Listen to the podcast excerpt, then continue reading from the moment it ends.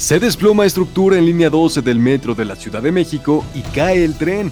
De momento se reportan más de 20 muertos y múltiples heridos. Colombia en estado crítico. Ciudadanos reclaman asesinatos políticos y sesgos en la prensa nacional. La ley Olimpia se hace nacional y corre a toda la República.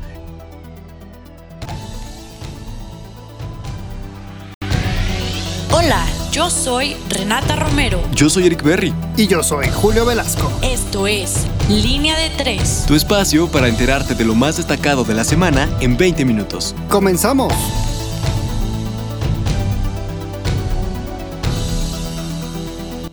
Hola, ¿qué tal? Muy buenas tardes, muy buenos días o muy buenas noches, dependiendo de dónde nos esté escuchando. El día de hoy venimos estrenando, venimos de gala, traemos un, elenco mejorado, renovado, traemos todo lo que, lo que usted necesita saber para estar bastante bien informado. Y como estamos estrenando aquí nuevas voces, nuevos talentos, este, los sacamos de, los lugares más recónditos del Valle de México, presentamos primero algo más candente. Eh, Eric, cuéntanos, ¿cómo estás? Julio, muchas gracias por la invitación. Ya encantado, feliz de, poder estar aquí con, todos ustedes, con todo el equipo eh, de entre comillas de línea de tres y, felices reportándonos desde, desde Ciudad Satélite, capital del mundo y sucursal del cielo. Nada más ahí, cuidado con, por favor, si ven a un sujeto que está pidiendo dinero, seguramente salúdenlo, es Eric Berg. Y por el otro lado, contamos también con la presencia de señorita, la señorita Renata. Renata, ¿cómo estás? Cuéntanos.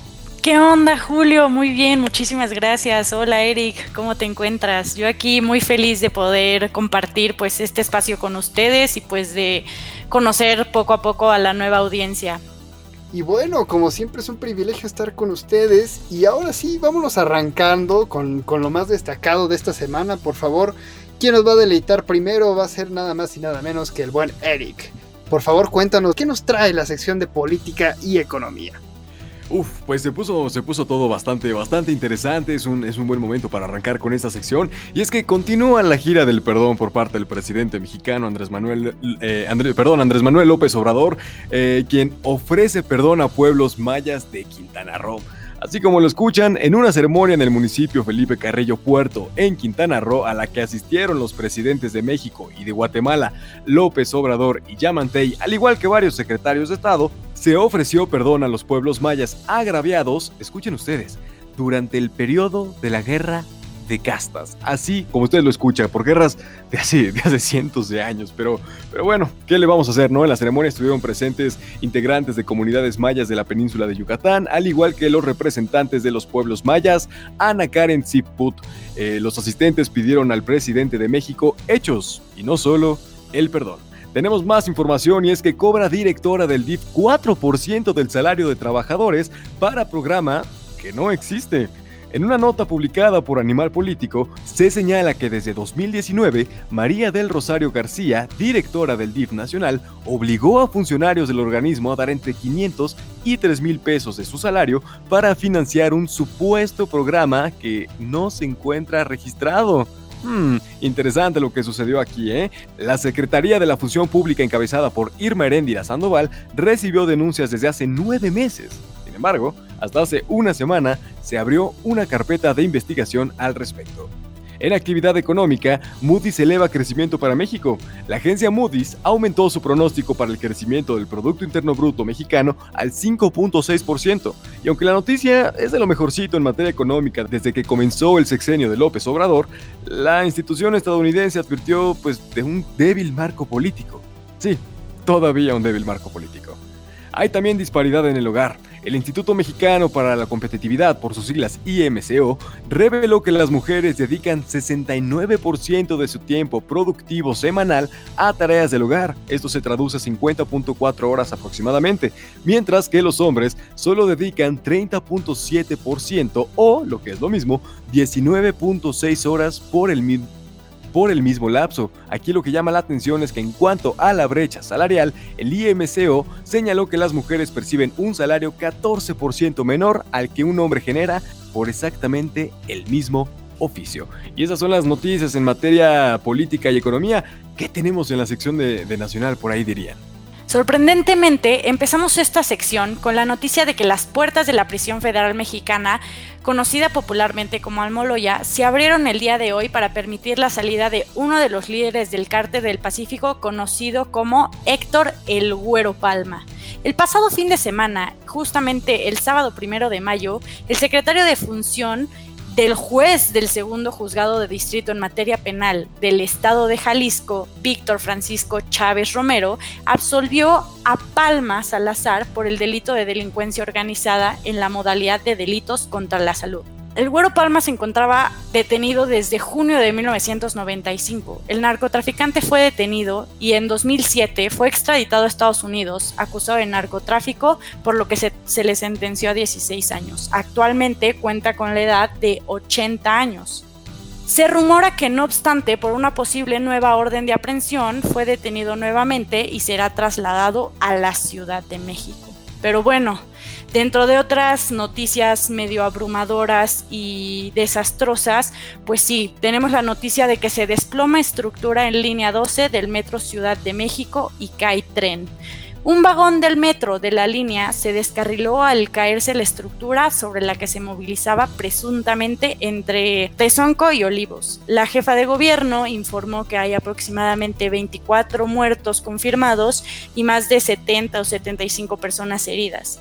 Sin embargo, elementos de la Secretaría de Seguridad Ciudadana, Protección Civil y bomberos continúan trabajando para ver si hay personas atrapadas, ya que pues en el momento del derrumbe habían vehículos circulando. Qué tristeza que nadie asuma pues responsabilidad, se pasan la bolita como si fuera cualquier cosa. Pues tenemos al canciller Marcelo Ebrard y al presidente de Morena, bueno, al actual presidente de Morena Mario Delgado que construyeron pues pues esta vía, ¿no? Y por otro lado, Miguel Ángel Mancera que no la reparó y a Claudia Sheinbaum que parece que no le importó.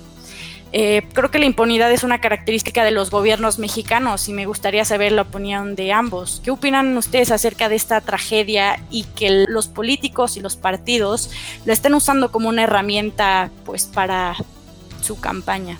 Muy interesante tu pregunta, Renata. Y bueno, partiendo un poco de la idea de lo que, del panorama político que, que actualmente nos enfrentamos, hay que recordar que, a ver, así lucen 25 años de izquierda en, en la Ciudad de México. Eh, una ciudad que se está quedando sin agua, una ciudad con muchísimos problemas de seguridad y bueno, a grandes rasgos el problema del transporte colectivo alias metro, ¿no? O sea, 11 eh, líneas del metro que han sufrido de sismos lo que, lo que, lo que queda y, realmente que, la, la, línea más reciente, porque cabe resaltar que es la más reciente, está hecha básicamente por todo el equipo operativo de Morena, ¿no? Y por el actual gobierno, entonces yo realmente me quedo con la sonrisa de, Marcelo Ebrard, de, sintiéndose prácticamente intocable, ¿no? Ante los ojos del público, porque a ver, no vas a, no vas a buscarle a alguien a que es, tu mano derecha, muchos lo ponían precisamente como el, el, próximo presidente de México, y yo creo que con esto se acaba de enterrar todas las esperanzas políticas que tenía Marcelo Ebrard. No podemos rascarle de más porque realmente ahí vamos a jalar a todo el equipo operativo de Morena actualmente. Entonces yo creo que el panorama político es muy gris, lamentablemente y lastimosamente. Yo sí creo que se van a tener que pagar los platos rotos, pero no va a ser ninguna cabeza grande porque actualmente todos están trabajando en Morena. ¿No lo ves así, Eric? Eh, definitivamente, Julio Renata, aquí eh, me, me, parece el análisis muy claro y, creo que lo que hay que resaltar aquí particularmente es, es, el contexto en el que se da, ¿no? Es decir, datos de 2021, México tiene un déficit laboral de un millón de personas aproximadamente, dos días después del Día del Trabajo. curioso, ¿no? Justamente que, que, la línea 12 del metro, una línea que transporta diariamente a 220 mil personas hasta su trabajo, pues se colapsa por negligencia del Estado. Es decir, México le falla a sus trabajadores y a sus desempleados por igual. Esto es lo verdaderamente escandaloso. Pero bueno, tristemente voy a continuar con una, con una pues tragedia otra vez, pues se reportan 75 incendios activos en 16 estados de la República. La Comisión Nacional Forestal informó que actualmente se registran 11 incendios forestales en 10 áreas naturales protegidas, eh, como el que inició desde hace 30 días en el Parque Nacional Cumbres de Monterrey, donde hay 100% de control y 95% de liquidación con 1.050 hectáreas afectadas. Y pues bueno, espero que las noticias de la sección internacional no sean tan desastrosas como las nacionales. ¿Qué nos puedes platicar de eso, Julio? Pues miren, lamentablemente y lastimosamente para todo el auditorio y para nosotros, siguen estando igual de trágicas. realmente nuestro mensaje de solidaridad va también dirigido al pueblo colombiano y es porque Colombia se encuentra en un estado crítico. El gobierno de Colombia radicó el mes pasado una reforma económica que buscaba realmente incrementar los impuestos a productos básicos de la canasta familiar. Así es. Y bueno, la respuesta de, una sociedad que en su mayoría lastimosamente se encuentra en una situación de pobreza ha supuesto que salga masivamente a la calle desde la semana pasada. La brutalidad policial no se detiene y ha terminado eh, por culminar en desmanes y en el vandalismo.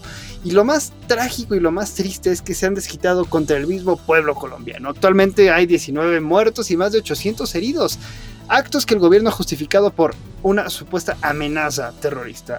Eh, se parecen un poco al discurso también que se vivía en Colombia hace muchos años, también con el tema de Palomino Escobar Gaviria. Asimismo, se han documentado más de 700 detenciones arbitrarias, 6 actos de violencia sexual entre muchas otras cosas que no se sabe, y los 27 homicidios que realmente no se saben y no se, no se va a esclarecer por lo pronto en un corto plazo, lastimosamente. Estos hechos están azotando al mundo entero y realmente se ha visto una muestra de solidaridad a nivel internacional.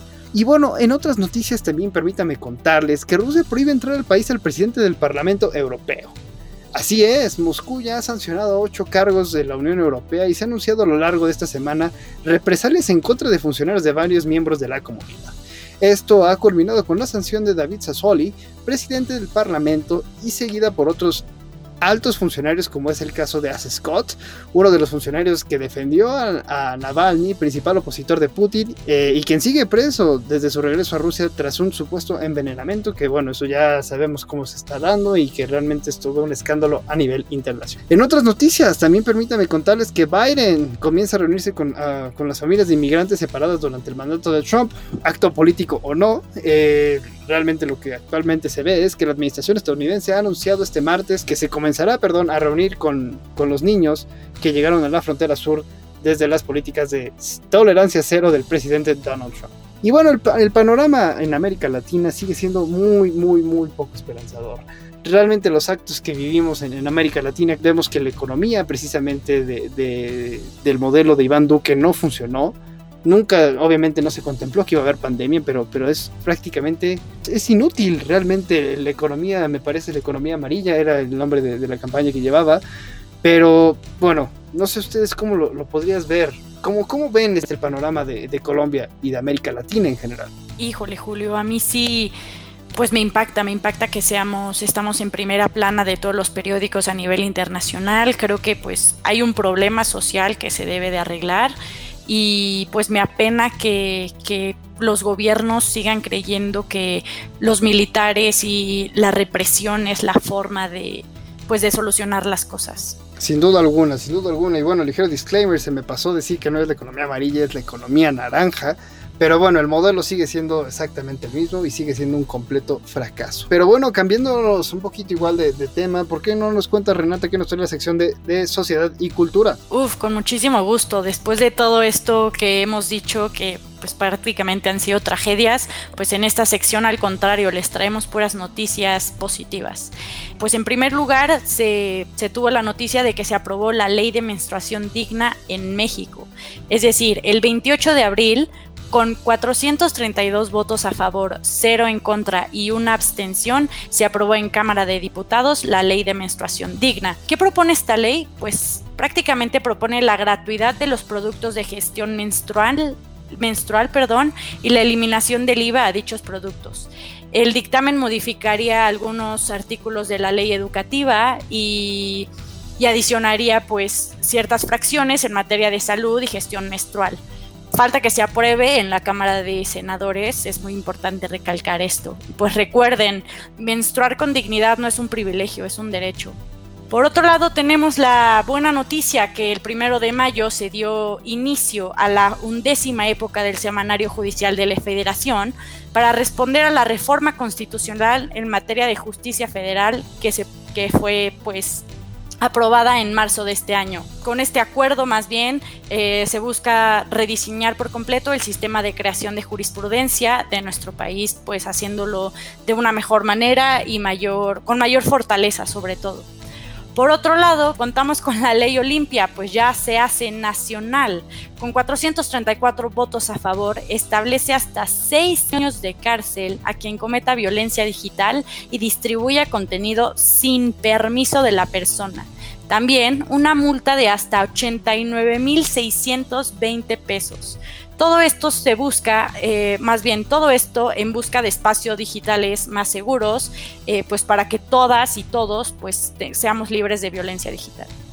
Y pues, ¿qué mejor que la noticia de que abrirán puertas del Coliseo Romano? Pues sí, el Coliseo quiere volver a recibir a millones de turistas de nuevo y la manera de hacer esto fue pensando en construir un piso retráctil en el centro de la arena para poder enseñar cómo era este impresionante complejo durante el Imperio Romano.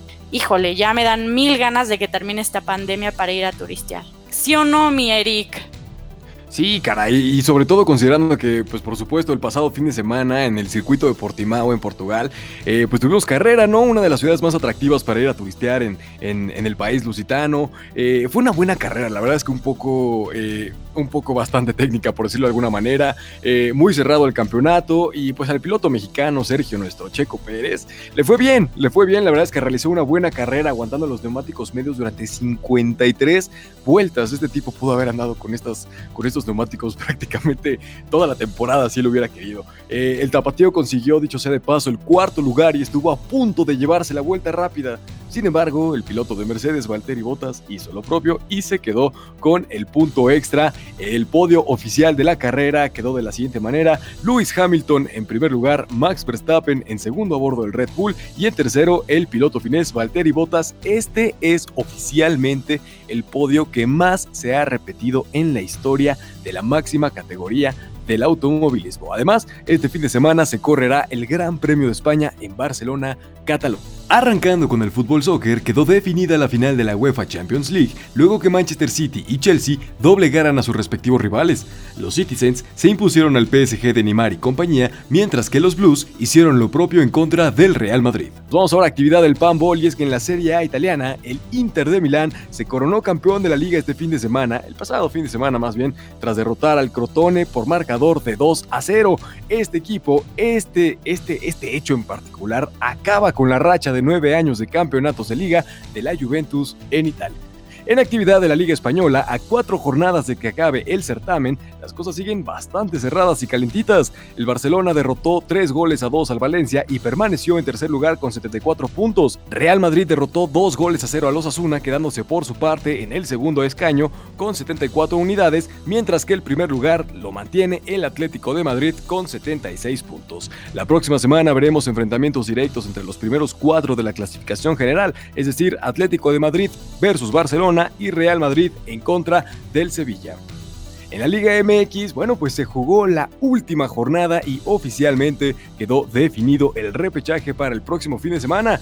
Los enfrentamientos quedaron de la siguiente manera. Atlas en contra de Tigres y Santos en contra de Querétaro el sábado y el domingo, León contra Toluca y Pachuca contra Guadalajara.